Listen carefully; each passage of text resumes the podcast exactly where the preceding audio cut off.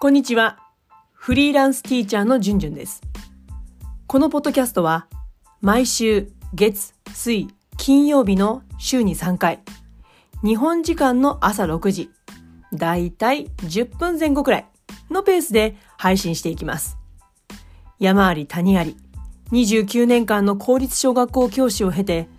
現在 YouTuber、フリーランスティーチャーとして活動中です。教育、子育て、メンタルヘルス、読書で学んだことをゆるーくお話しする番組です。通勤途中、家事をしながら、コーヒーを飲みながら、ちょっとお堅いイメージの教育についての話題を、